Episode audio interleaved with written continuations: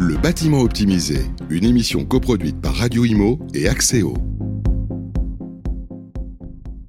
Bonjour, bienvenue à tous, bienvenue dans le bâtiment euh, optimisé, une émission euh, proposée par Axéo, Axéo euh, qui vous donne les clés pour améliorer la gestion de vos bâtiments avec un sujet brûlant ce mois-ci, le décret tertiaire. Dans le détail, on va voir quels sont les objectifs énergétiques définis par ce décret tertiaire, quelles vont être les méthodes utilisées. Les objectifs, on sait, sont ambitieux, sont-ils atteignables? Comment les entreprises se mettent-elles en ordre de bataille pour remplir les objectifs? Autant de questions qu'on va poser à nos deux experts du jour. On est ravi d'accueillir Michael Terrom. Bonjour Michael. Bonjour. Directeur métier génie énergétique pour le bureau d'études Axéo. On oui, tout à fait. Axéo, bureau d'études en bâtiment spécialisé dans la performance énergétique des bâtiments existants. Bien ça? Vous voulez compléter C'est bien ça, tout à fait. L'avez bien dit. Et puis, on est ravi d'accueillir Elsa Couteau. Bonjour Elsa. Bonjour. Vous êtes responsable du développement et RSE chez ICAD Santé. On va commencer, tiens, avec vous. Est-ce que vous pouvez nous, nous décrire le métier d'ICAD Santé? Tout à fait. Alors, ICAD Santé, euh, c'est euh, une foncière de santé qui détient euh, du patrimoine majoritairement en France, mais également en Allemagne, en Italie, en Espagne et au Portugal. C'est plus de 200 établissements, plus de 2 millions de mètres carrés. Et donc, on, détient l'immobilier, on porte les murs et on les loue à des opérateurs de santé. Très bien. Et eh ben on va voir en quoi ce décret tertiaire vous impacte. Justement, le sujet du mois, pourquoi on en parle, c'est tout de suite. Le bâtiment optimisé, le sujet du mois. Le décret tertiaire, voici notre sujet du mois, sujet brûlant, je l'ai dit, hein. il a été mis en place afin de répondre aux objectifs de la loi relative à la transition énergétique pour la croissance verte. Il impose donc aux certaines entreprises françaises de réaliser des économies d'énergie. Les enjeux sont aussi bien environnementaux qu'économiques puisque, on le sait, le bâtiment, c'est le premier consommateur d'énergie en France, environ 43% de consommation finale, d'où l'importance de ce décret tertiaire dans la transformation énergétique de notre pays. C'est vraiment un décret euh, fondateur. Alors pour l'appuyer et favoriser l'application du décret tertiaire, le gouvernement a annoncé en septembre dernier la mise en place d'un plan de relance partie dédiée à la rénovation énergétique euh, des bâtiments tertiaires à hauteur de près de 7 milliards d'euros, 6,7 milliards exactement. Entre 2021 et 2022, 4 milliards d'euros seront ainsi consacrés aux bâtiments tertiaires publics, 2 milliards pour les logements privés, 500 millions pour les logements sociaux et 200 millions pour aider les TPE, PME à entrer dans le cadre du décret tertiaire. Voilà, on va voir euh, comment on peut euh, réussir à diminuer ces consommations énergétiques suivant le plan défini on a quoi 25 ans pour le faire. C'est peu, c'est beaucoup à la fois. Justement, comment Axéo accompagne les entreprises, les collectivités impactées par le décret tertiaire, leur permet de transformer cette obligation réglementaire en opportunité. C'est tout de suite avec nos experts. Le bâtiment optimisé, le décryptage des experts. Alors cette fois, on a vraiment, euh, comme d'habitude d'ailleurs, hein, Michael, besoin de vos lumières sur ce décret euh, tertiaire. Euh, j'en ai décrit un, petit bout.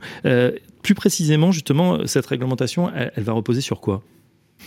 Bah, disons que cette réglementation provient de la loi Elan qui impose à l'ensemble des bâtiments tertiaires en France euh, de réduire leur consommation énergétique, euh, soit euh, en valeur ce qu'on appelle relative, c'est-à-dire de réduire de, moins 40, moins 50, moins 60% leur consommation, ou atteindre la performance des, bâtiments neufs. moins 40%, ça serait objectif 2030, moins 50% 2040 et moins 60% de réduction 2050. Exactement, oui. Ce sont des objectifs assez ambitieux. Très ambitieux. Euh, euh, on fait tout de suite réagir Elsa. C'est vrai quand euh, voilà cette, ce, décret a été promulgué, comment, comment vous l'avez ressenti, vous qui êtes acteur, vous qui connaissez aussi le temps du bâtiment, qui est un temps long. Est-ce que vous avez tout de suite emparé du sujet? Est-ce que c'était déjà à l'œuvre, déjà chez ICAD, ICAD Santé? Alors nous, on a une politique environnementale qu'on a euh, qu'on a démarrée il y a déjà un certain nombre d'années. Donc le décret tertiaire, on l'a vu venir et il, s'inscrit aujourd'hui pleinement dans notre dans notre stratégie environnementale et dans notre stratégie bas carbone. Euh, pour autant, ça, fixe un cap à l'ensemble des acteurs du marché et, c'est bien d'avoir un consensus autour de, ces éléments réglementaires pour embarquer l'ensemble des, parties prenantes. Euh, c'est ambitieux, c'est ambitieux, mais c'est aussi un décret qui est monté de manière à, prendre en, considération euh, les spécificités des bâtiments euh, et c'est un point important qui, doit aussi rassurer les acteurs euh, du, marché aujourd'hui. Hum. Est-ce que ces objectifs sont atteignables? Les objectifs sont atteignables parce qu'il y a des modulations qui sont permises par ce, par ce décret et c'est aussi pour ça qu'on travaille avec euh, des bureaux d'études et, notamment avec Axéo. Euh, c'est pour euh, faire des dossiers techniques et mhm. justement justifier de ce qui est faisable et ce qui n'est pas faisable sur un établissement. Très bien. les objectifs, vous nous avez parlé, Michael, de valeur relative, valeur absolue. Est-ce qu'on peut rentrer un peu dans le détail? Alors oui, euh, cette réglementation, donc euh, via le décret, mais aussi les arrêtés qui ont, suivi, ont défini donc des, seuils, donc ce qu'on appelle la consommation relative, une baisse euh, par rapport à une année de référence qui doit être choisie entre 2010 et 2020. Donc c'est de réduire de moins 40, moins 50, moins 60 mmh. d'ici 2050. Ça s'appelle C-relate. Et sinon, il y a un seuil en valeur absolue qui s'appelle C-abs, qui est défini par typologie de bâtiment, bah, le monde de la santé par exemple, qui correspond à des seuils de consommation des bâtiments neufs. Donc c'est ramener progressivement les bâtiments anciens, énergivores aujourd'hui, vers la performance des bâtiments neufs. Euh, qui est concerné et à quelle date exactement? Alors, ceux qui sont donc les bâtiments qui sont concernés, ce sont les bâtiments qui font plus de 1000 mètres carrés. Par contre, l'assujettissement, euh, qui doit réduire ses consommations sont les occupants. Donc soit propriétaires occupants, soit les locataires. Donc le primo assujetti dans le bâtiment, c'est ce sont les, les, les, locataires et les, euh, et les, euh, et les propriétaires. ensuite, ces, ces réductions devront être justifiées via une remontée tous les ans des consommations de chacun des assujettis au sein d'un bâtiment. Si dans un bâtiment il y a 10 établissements, 10 entreprises à l'intérieur, chacun des établissements va devoir réduire ses propres consommations à horizon 2050. Mmh. Euh, concrètement, euh, comment ça va se matérialiser, par exemple, pour euh, ICAD Santé? Quel type de travaux vous envisagez? Alors, déjà, ça nécessite, euh, pour, pour rebondir sur ce point, une co-responsabilité. Donc, euh, beaucoup de dialogue entre le propriétaire ou les propriétaires et le ou les locataires.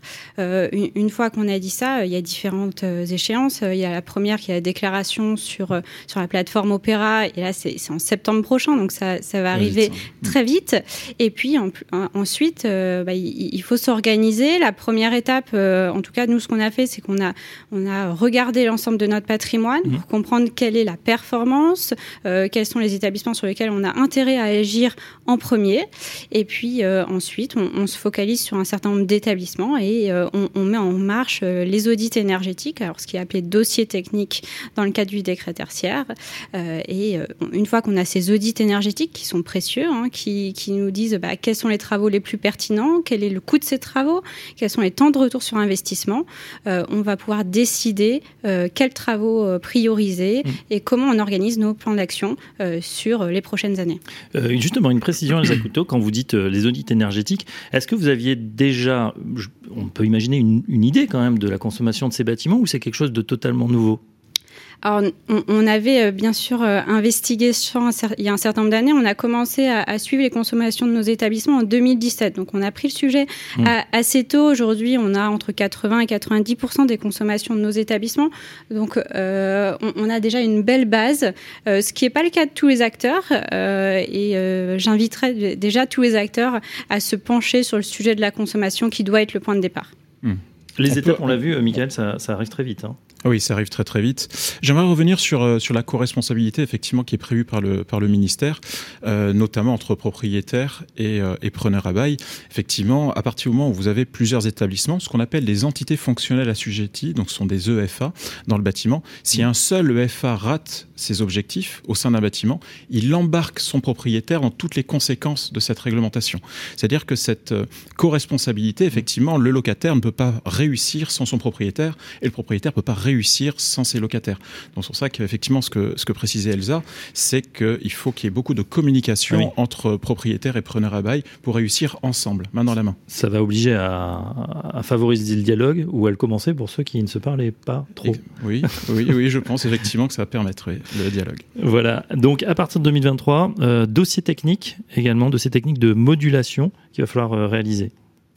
Effectivement, alors euh, il faut savoir qu'il n'y a pas d'obligation de réaliser un, dossier technique, euh, mais c'est vrai que le dossier technique a, deux, euh, permet deux choses. La première, c'est de donner une vision stratégique au maître d'ouvrage qui souhaite améliorer son patrimoine, en essayant de prioriser quelles sont les actions les plus efficientes pour réussir à atteindre progressivement les, les objectifs du décret tertiaire.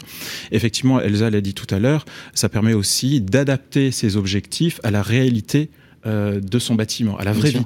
Une fois qu'il y a des gens dedans, eh ben, est-ce qu'on peut réellement atteindre les moins 40% Et de temps en temps, c'est pas possible. Et du coup, le dossier de modulation va permettre de transformer, par exemple, le moins 40 en moins 33%, parce que ben, ce bâtiment est fait d'une façon, est utilisé d'une façon, et du coup, les, critères de modulation peuvent être levés, utilisés pour justement mmh. euh, réduire cet objectif. A des grands objectifs fixés et ensuite le plus important ça va peut-être être la trajectoire parce que ça va être euh, difficile d'atteindre les 40 piles ou les 50 piles. Euh, euh, juste avant que vous, vous rebondissiez sur ce sujet, j'ai juste une question justement sur cette année de référence elle paraît particulièrement importante. Est-ce qu'elle est bien choisie 2020, euh, on se souvient, c'était euh, en, plein, en plein confinement. Il n'y avait peut-être pas bah voilà, une consommation optimale. Tout le monde n'était pas là. C'est assez curieux. Oui, effectivement, l'année 2020, en fonction des secteurs d'activité, notamment la restauration, c'est clair qu'il ne faut pas choisir cette année-là comme point zéro. En fait, l'année de référence, la consommation de référence qui doit être choisie entre 2010 et 2020, c'est le point zéro sur lequel les maîtres d'ouvrage vont s'engager à réduire ces consommations. Donc, pourquoi elle est importante? Parce que ensuite elle sera inscrite dans le marbre. C'est-à-dire mmh. qu'une fois qu'on a défini sa consommation de référence, même si un droit à l'erreur, comme un peu nos impôts, euh, est prévu, on a le droit une fois de changer sa consommation de référence. Ensuite, sur les 30 prochaines années, enfin plus que 27, euh, euh, les maîtres d'ouvrage vont calculer leur moins 40, moins 50, moins 60. Donc effectivement, aujourd'hui, de se tromper d'année, de ne mmh. pas choisir la bonne année, la bonne consommation de référence, peut avoir un impact très important sur les futurs investissements. C'est-à-dire que ça peut jouer quelquefois à quelques pourcents, mais en raison de la loi de Pareto, la loi des 80-20, les derniers pourcents vont coûter tellement cher que se, se tromper euh, sur la consommation de référence va occasionner plusieurs centaines d'euros par mètre carré supplémentaire d'investissement pour réussir. Donc c'est effectivement fondamental de bien la choisir. Euh, même question, Couteau, c'est vrai que la santé, on n'en a jamais autant parlé que ces dernières années. Hein. Et d'ailleurs, euh, tout ce qui est EHPAD, santé, euh, clinique, était vraiment au, cœur du sujet. On même défrayé la, chronique. pour vous, justement, est-ce que c'est bien d'avoir pris cette date référence avec une année si particulière? Alors, on, a le choix de l'année de référence, mmh. donc ça, c'est, ça reste le, point important. Et euh, il faut bien euh, étudier effectivement les consommations, l'activité qu'on avait dans les bâtiments. Et c'est, un travail aussi d'archéologie d'aller rechercher ces informations euh, jusqu'en, jusqu'en 2010. Ah bon? Tout n'est pas numérisé? On n'y est pas tout à fait. On n'y est pas tout à fait. Euh, c'est, euh, ça doit être l'objectif, mais, mm. euh, mais l'ensemble des acteurs n'y sont pas en tout cas. pour, pour rebondir, c'est, plutôt une, bonne dynamique. Nous, on est, on est content que le secteur de la santé soit embarqué dans ce dispositif. Certaines fois, le secteur de la santé a été mis de côté sur un certain nombre de, de réglementations parce que c'est compliqué aussi, parce que on sauve des vies dans ces établissements. Mm. mais il y a beaucoup à faire et, et, et, et c'est un beau, un beau challenge aussi pour ce secteur. C'est tout à fait vrai ce que vous dites, puisque on, peut imaginer que c'est compliqué de fermer ces établissements. Ils vont, ce sont des établissements accueillant du public. Euh, du coup, euh, l'activité, il va falloir faire en même temps les travaux, en même temps que l'activité continue. C'est prévu, c'est difficile. Tout à fait. Alors, il va falloir faire en même temps. Euh, on, sait déjà le faire. Hein. Les, établissements de santé vivent d'un point de vue immobilier. Il y a des extensions, des restructurations. L'immobilier est là pour accompagner l'évolution des activités médicales. Donc, on sait faire. Mm mais ça ne va pas être simple. Pour, réduire évidemment euh, son empreinte euh, carbone, ses consommations énergétiques, vous allez aussi faire des travaux sur différents euh, périmètres, j'allais dire. ce à quoi on pense le plus, c'est l'enveloppe du bâtiment, toiture, menuiserie, façade. Est-ce qu'il y a d'autres leviers? Alors, il y a de nombreux leviers et euh, je pense qu'il est important de ne pas en laisser de côté. Euh, effectivement, il y a l'enveloppe du bâtiment, euh, le, fait d'isoler les, bâtiments. il y a également tout le sujet des équipements techniques. Mmh. Et puis, il va y avoir aussi le sujet de l'optimisation technique du bâtiment en fonction des usages qu'il ne faudra pas négliger. Alors, je voudrais qu'on s'arrête un petit peu là-dessus. Voilà, l'exploitation. Allez-y, Michael. Oui, je voulais juste revenir sur euh, la, consommation de référence. Euh, pourquoi le ministère a, prévu cette, euh, cette, ce, délai 2010-2020 Parce que certains acteurs, bah, comme ICAT Santé, qui n'ont pas attendu le décret tertiaire mm. pour améliorer ces bâtiments, ces actifs, ont peut-être fait des travaux en 2016-2017 et de pouvoir choisir une consommation qui est antérieure aux travaux énergétiques déjà réalisés permet que les économies qui ont été faites par le passé puissent participer à la réussite de l'objectif de ce type d'acteur. Bien sûr, on peut imaginer quelqu'un qui fait des gros, euh, des gros investissements 2018-2019, ça serait un peu compliqué de faire moins 40 ah bah, moins 40 par rapport à des choses euh, très très bien, c'est compliqué. Oui, je reviens sur le sujet des usages, l'optimisation du, du bâtiment à travers les usages. Qu'est-ce que ça veut dire? C'est comment les patients, euh, les résidents utilisent au mieux également les bâtiments? Est-ce que vous pouvez nous donner des exemples? Oui, ça va être euh, comment on utilise au mieux les bâtiments. Alors de manière très simple, bah, comment on, éteint les lumières, euh, comment euh, on ferme les occultants, les volets quand il va faire très chaud. Mm. C'est tout un tas de petites choses, mais qui ont aussi du sens. Et quand on les met bout à bout, il n'y a pas de petites actions. Mm. C'est d'actualité, hein, parce qu'il n'y a pas besoin de voilà d'aller parcourir les, hôpitaux pour suite se balader dans les villes la nuit. On voit tous ces bureaux allumés. On mm. voilà, n'a pas forcément les bons réflexes qu'on a finalement au, au niveau individuel. C'est toujours un petit peu étonnant. Là aussi, c'est quoi? C'est de la pédagogie, c'est euh, c'est sensibiliser aussi euh, beaucoup plus euh, peut-être les patients, les usagers, les, personnels? Oui, beaucoup de, sensibilisation. Alors dans, dans, des établissements de santé, c'est pas évident parce qu'on a beaucoup de, turnover, bah, des patients qui viennent quelques jours, qui repartent. comment on fait Mais mais il y a tout un tas de choses qui peuvent être faites en, termes de sensibilisation, en termes d'automatisation aussi du bâtiment mmh. pour pour y concourir. Je crois vraiment à l'automatisation, hein, parce que compter sur l'humain, c'est compliqué, effectivement. C'est bien de sensibiliser, mais c'est vrai que si on peut automatiser certaines choses, par exemple dans le monde des, hôpitaux, euh, le fait quand un patient est dans sa chambre et ouvre une fenêtre, automatiquement, ça arrête la climatisation, le chauffage. Euh, donc c'est quelque chose qui est automatique, donc la personne peut tout à fait ouvrir, mais dans ce cas-là, il n'y a plus de perte énergétique. Mmh. Donc ce type d'action qui a été mis en place aujourd'hui et qui fonctionne très très bien.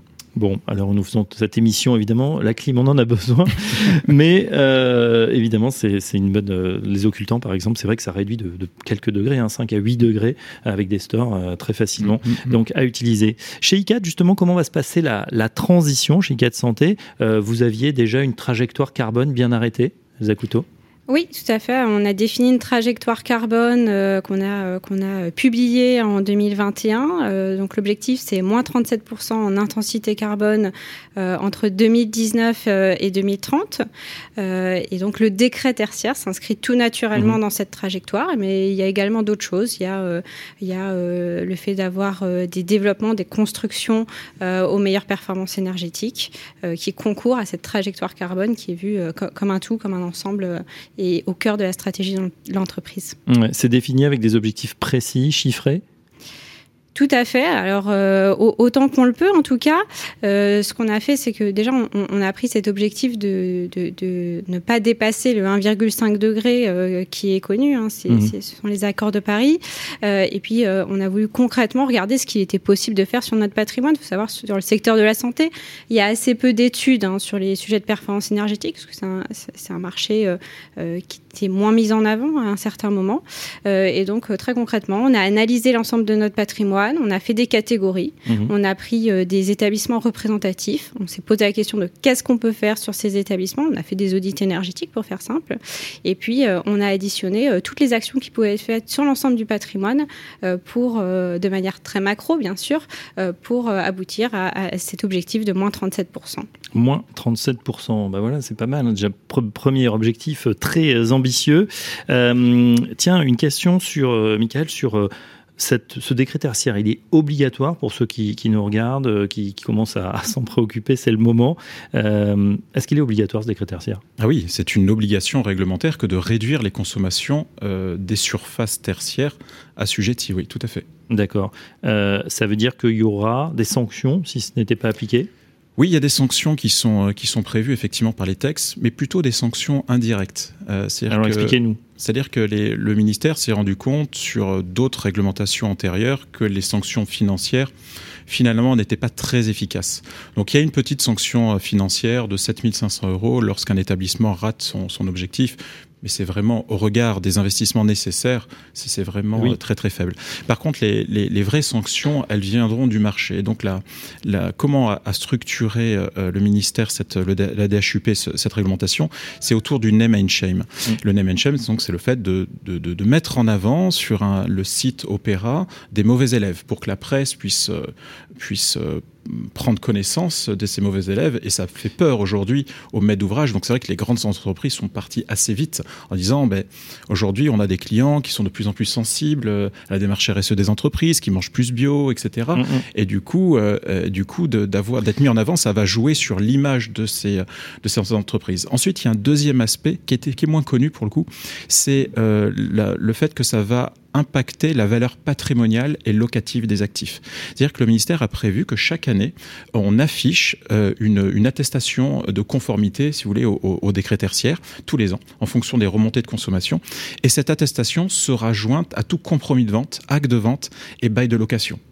Par exemple, un locataire veut s'installer dans un bâtiment en 2028, eh ben, il va euh, prendre connaissance avant de signer son bail euh, que le bâtiment est énergivore et du coup il va se retrouver lui-même assujetti et pénalisé parce que euh, parce qu'il s'installe dans un bâtiment qui est énergivore. Au même titre, une personne qui souhaite acheter un bâtiment, ben, en 2028, il va prendre connaissance avant qu'il achète un bâtiment non performant, non conforme au décret tertiaire et donc va provisionner les investissements nécessaires et donc négocier le prix d'achat de l'immeuble par rapport à ça. Et donc toute la réglementation est, axée là-dessus, sur la valeur patrimoniale des actifs. Et du coup, c'est pour ça que tout le monde y va, parce que sinon, ben, les, actifs vont euh, dégringoler en termes de valeur patrimoniale. Un parc d'actifs qui pourrait se déprécier, du name and shame pour les non-anglophones, donc c'est citer et faire honte en quelque sorte, euh, pointer du doigt les mauvais élèves, ça c'est jamais bon, surtout quand on a un acteur côté. Euh, ou troisième fois, la, sanction financière qui, qui paraît assez faible. Euh, qu'est-ce qui, qu'est-ce qui fait bouger les lignes, à votre sens, Elsa Couteau? Euh, moi, j'aurais tendance à dire que c'est la dynamique, hein. c'est la dynamique de l'ensemble des acteurs du marché. On voit que c'est une demande de l'ensemble de nos parties prenantes. Les investisseurs nous demandent des choses, euh, nos clients demandent à être accompagnés. c'est la dynamique globale de l'ensemble des acteurs qui, qui va jouer. Mmh. il y a un enjeu, excusez-moi, il y a un enjeu aussi sur le, coût de l'énergie. Et, c'est vrai qu'on se rend on compte. On n'a plus le choix finalement. On n'a plus le choix parce que le, coût de l'énergie impacte directement l'EBE, l'excédent brut d'exploitation des entreprises, mmh. et donc la valorisation des entreprises. Et donc il y a des actionnaires derrière. C'est-à-dire qu'aujourd'hui, le, le, coût de l'énergie qui est en train d'exploser impacte la rentabilité des entreprises. Et du coup, les entreprises souhaitent aujourd'hui avancer aussi, au-delà de leur démarche environnementale, euh, avancer aussi pour euh, ne pas trop être impactées. Et donc, c'est de réduire leur consommation pour payer moins demain. C'est vrai que ce coût de l'énergie, on en parle beaucoup. Euh, ça nous fait, bah, en tant que consommateur, euh, c'est un petit peu difficile, le passage à la pompe, les factures qui, de gaz, d'électricité, mais finalement, c'est un formidable accélérateur pour la transformation du bâtiment. Oui, c'est un accélérateur. Nous, on est dans le secteur de la santé. Il faut regarder euh, dans, dans, les comptes des exploitants ce qui, ce qui coûte, c'est les, les, charges de personnel. Donc, euh, ce sera un levier. Je pense que ce sera plus un levier dans certains domaines que dans d'autres. Euh, mais en, tout cas, ça, ça tire effectivement les, les choses dans le bon sens pour rebondir, effectivement, j'ai pu, euh, et je rejoins tout à fait Elsa, c'est-à-dire que euh, la, charge énergétique, le coût de l'énergie pour une entreprise est relativement faible. Néanmoins, je, discutais avec un, directeur d'une grande entreprise euh, qui me disait, OK, l'énergie ne me coûte que 3% de mon chiffre d'affaires. Par contre, mon EBE est de 1,5%. Si je réduis par deux mes consommations énergétiques telles que me le demande le décret tertiaire, je double euh, le BE, donc la, valorisation de, mon entreprise mmh. auprès de mes actionnaires, je suis le roi du monde. Donc finalement, même si ça pèse peu, comme la marge mmh. aussi est faible, bah, du coup, ça, permet, cet effet de levier peut être important. C'est un levier à envisager également. Euh, comment s'est perçue justement la, mise en place de décret tertiaire? Quelles sont les remontées du terrain, vous qui êtes au, contact de nombreux acteurs euh, Est-ce que les entreprises telles qu'ICA de Santé ont déjà pris conscience du phénomène et, et voilà, mettre les bouchées doubles ou pas encore? Ah, je, peux vous confirmer effectivement que, les maîtres d'ouvrage sont, sont partis massivement euh, vers la rénovation énergétique. Donc je suis rassuré à titre personnel pour notre, pour notre environnement. Et il y a vraiment une, une, volonté de bien faire quoi, hein, de, de, la part de ces acteurs. Euh, on a parlé RSE tout à l'heure. On a aussi beaucoup d'acteurs qui souhaitent avoir des labels ISR euh, avec, euh, avec notamment les, les critères ESG, c'est-à-dire environnement, gouvernance et, et, et social. alors après, certains projets sont, sont trop flous, c'est-à-dire que certains acteurs ne savent pas par quelle boule mmh. prendre. Et du coup, c'est bien de cadrer euh, dès le départ une stratégie pour atteindre progressivement des, objectifs. Donc en gros, les entreprises importantes aujourd'hui sont toutes au courant euh, et, ont, une démarche aujourd'hui qui est structurée comme ICA de santé. Ils savent où est-ce qu'ils vont, ils ont c'est planifié. Euh, par contre, je constate que les petites entreprises, notamment ce qu'on appelle les établissements dans les, dans, les bâtiments concernés, ne sont pas encore au courant de cette réglementation et vont se réveiller tardivement, notamment par rapport à la première échéance du, du 30 septembre 2022. Ouais, donc la rentrée risque d'être euh, agitée. Agité, Elsa Couteau, une question, on sait très bien que il y a des grands changements comme ça, des grandes mutations. Il y a aussi des freins, euh, parfois à l'intérieur euh, des entreprises. Justement, qu'est-ce que vous observez comme frein, comme résistance? Euh, je, on, va peut-être pas parler de frein, mais en tout cas, il y a, y a, le sujet de l'accompagnement humain. Euh, c'est nos métiers vont changer. Alors, euh, nous, dans, dans, des grands groupes, on, on a des postes bah, de responsables RSE, donc on est là pour accompagner tout ça. Il y a des entreprises où il n'y a pas ça, donc il va y avoir un vrai sujet de sensibilisation, de formation. Il y a aussi le coût que ça va avoir. Ce n'est c'est pas anodin, et donc il, il, faut s'y préparer. Il faut que tout le monde ait pleinement conscience de ça pour pour y arriver. Oui, on parlait de BE tout à l'heure, les directeurs financiers vont devoir euh, faire chauffer les, calculatrices et les, simulations. Oui, c'est sûr. Après, euh, le, cette opportunité qui est l'augmentation du prix de l'énergie, bah forcément, quand vous calculez un temps de retour sur investissement sur une action d'amélioration, donc c'est un coût euh, divisé par un gain financier lié aux économies d'énergie. Et on constate aujourd'hui, malgré l'augmentation du prix des matériaux que, que l'on constate tous, qu'on a quand même globalement un temps de retour sur investissement de chacune des actions qui est en train de baisser actuellement. Euh, justement, dans cette euh, équation, on l'a vu, hein, euh, plusieurs inconnus pour le coup. comment Axéo vous, accompagne dans cette, dans cette démarche au jour le jour? Comment, comment ça s'est structuré? Alors, Axéo, ils, font pour nous des audits énergétiques sur une partie de, notre patrimoine, euh, donc qui, sont euh, le point de départ pour, euh, pour déterminer ensuite quels travaux on va pouvoir engager.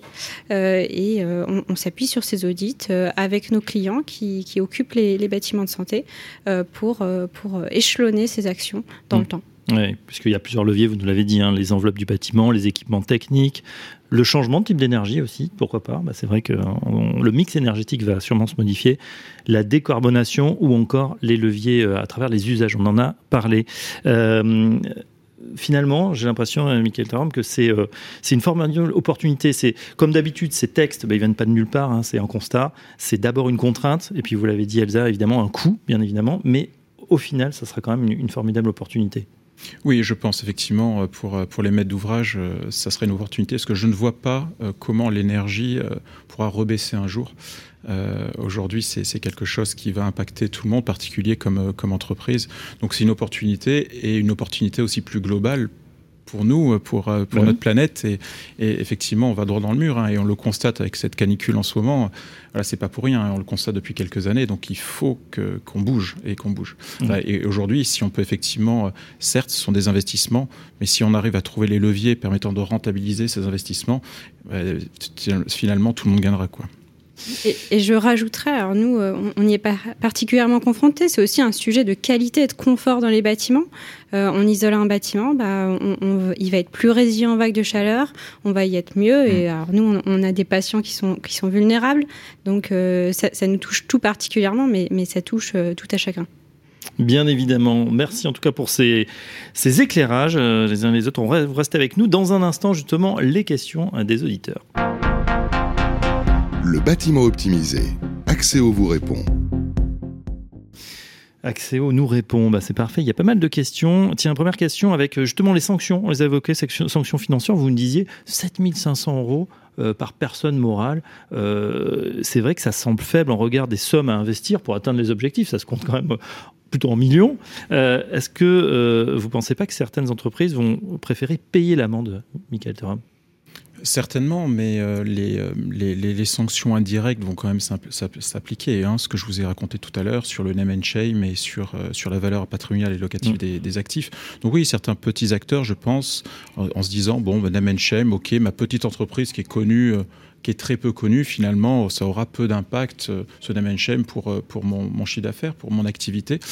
Euh, le, par contre, le, sujet est bien, bien différent pour les grandes entreprises. Mmh. Ça veut dire qu'il y aura peut-être un décret tertiaire à deux vitesses avec les grands groupes qui sont obligés de s'y conformer pour garder leurs actifs, pour déjà leur risque de réputation aussi. Mmh. Et puis les petits, finalement, qui seront en dessous du radar et qui vont se dire, bon, moi je paye et tant pis, je me, je me mets en, en, mmh. accord plus tard. Après, on se rend compte que euh, les grandes entreprises détiennent beaucoup de patrimoine, comme ICAT Santé, et euh, aujourd'hui, ces grandes entreprises poussent les exploitants, les occupants, les entreprises qui occupent à euh, déjà les informer que le décret tertiaire existe, qu'il y a des, ces obligations, et les accompagne aussi euh, pour euh, aller ensemble vers la, la, réduction des consommations énergétiques. Donc par contre, effectivement, quand on est sur des propriétaires, des, des entreprises qui sont propriétaires occupantes de, de, de 500 mmh. mètres carrés dans un bâtiment de 3000, bah là, là, ça peut être compliqué, oui. Autre question, euh, la France, on l'a vu, donc très ambitieuse euh, sur cette transformation énergétique environnementale. Pour autant, il y a une multiplicité de territoires. Euh, Michael Terram, est-ce qu'il y a des territoires qui sont en avance, d'autres en retard, qui ont pris la mesure en fait de, ce décret tertiaire et de ces changements? Dans le monde du tertiaire, je n'ai pas constaté de grandes différences en fonction des régions. Parce que souvent, effectivement, ceux qui sont partis, ce sont des grandes entreprises qui détiennent du patrimoine sur, sur tout le territoire et ils vont pas exclusivement rénover ou améliorer des bâtiments qui sont à Strasbourg ou à Rennes ou Paris. Euh, ils, le font de partout. Euh, par contre, effectivement, dans le monde du logement, euh, on constate effectivement vraiment une, une, une les, personnes dans la partie nord de la France sont parties, ils ont deux ans d'avance par rapport à la partie sud de la France qui souffre un peu moins des contraintes climatiques en hiver. Mmh. Euh, même question alors d'un groupe, je ne sais pas s'il y a déjà des, disparités, il y, a, quelques secteurs qui sont en avance ou quelques établissements? L'effet groupe fait qu'aujourd'hui on a euh, des établissements en avance, mais il n'y a pas forcément de logique territoriale euh, qui, qui, est liée aujourd'hui. Euh, enfin, on va parler finance, le coût, euh, Michael Terom, de l'accompagnement par Axéo, puisque on l'a vu, hein, vous avez l'air pas mal occupé justement avec ces nouvelles réglementations. Euh, comment est-ce que vous travaillez? Combien ça coûte? Alors effectivement, euh, nous avons euh, une offre d'accompagnement qui est, euh, qui est à tiroir en fonction de ce que souhaitent faire les maîtres d'ouvrage. Certaines choses peuvent être faites par eux-mêmes, d'autres, comme les, les, dossiers techniques, doivent être faits par une tierce personne. en, gros, voilà, sur l'accompagnement, ça va être la déclaration des entités fonctionnelles sur, sur Opéra, même savoir si le, le, patrimoine est assujetti ou pas. Par exemple, je vous donne un exemple, les, le monde de la banque, par exemple, ils ont mmh. une agence bancaire en pied d'immeuble de logement et, qui fait 300 mètres carrés, eh ben, ça dépend du Carrefour Market qui est à côté, et, euh, enfin dans le même immeuble, et euh, des, médecins. Et, du coup, si la somme des surfaces tertiaires dépasse 1000 mètres carrés, alors ils sont assujettis. Donc ça, cet accompagnement à, tiroir. Pour revenir sur la notion de coûts, et notamment sur la partie dossier technique de modulation, donc études énergétiques, puis tout le reste, euh, c'est entre 1 et 5 euros par mètre carré. Là, donc, euh, un petit bâtiment, ça va être plutôt autour de 5 et gros bâtiment, quand je parle gros bâtiment, c'est à partir de 20 000 mètres carrés, autour d'un euro du, mètre carré. Mais il faut savoir que lorsqu'on fait un dossier technique de modulation, quand on module de 1%, mhm. on passe de moins 40 à moins 39, c'est plusieurs dizaines d'euros par mètre carré qui sont économisés en investissement demain. Et du coup, c'est pour ça que les maîtres d'ouvrage ne prennent pas longtemps pour prendre la décision de faire euh, des dossiers techniques parce qu'ils ont bien vu qu'en investissant en moyenne 2-3 euros par mètre carré, ils vont, ils vont économiser entre 30 et 60 euros par mètre carré demain. Et oui, on, est, euh, on le disait, hein, sur du temps long. Elsa Couteau, c'est vrai que c'est un, formidable chantier finalement euh, qui s'annonce. Ça va être euh, long, ça va sûrement être peut-être des fois difficile, en tout cas un, beau challenge qui, s'annonce, mais c'est plutôt pour le. Voilà, cette trajectoire, elle est importante à, à te dire, même si certains nous disent c'est déjà trop tard, il faut quand même faire l'effort. Et c'est le cas, je crois, que chez, chez ICA de Santé avec votre objectif ambitieux, à hein, moins 37%. Oui, oui, tout à fait. Et puis, euh, on peut que inviter l'ensemble des acteurs à, s'y plonger, parce qu'effectivement, c'est des sujets qui nécessitent bah, de, sensibiliser, d'expliquer dans l'entreprise, et puis de prendre du temps pour savoir ce qu'on veut, comment on veut le faire, et aussi élaborer euh, sa stratégie en fonction de ce décret tertiaire qui va euh, opérationnellement être un petit peu différent dans chaque entreprise. Mmh, mmh. En tout cas, merci. C'était euh, très clair. On en sait un petit peu plus sur ce décret tertiaire, pas évident. Hein. Euh, un grand merci à notre invité Elsa Couteau, responsable du développement et RSE chez ICAD Santé. Et puis à notre expert également, Michael Terom, directeur métier génie énergétique pour le bureau d'études Axéo. On se retrouve très prochainement pour un numéro du bâtiment optimisé. Le bâtiment optimisé, une émission coproduite par Radio Imo et Axéo, à retrouver sur le site et l'appli radio.imo et sur toutes les plateformes de streaming.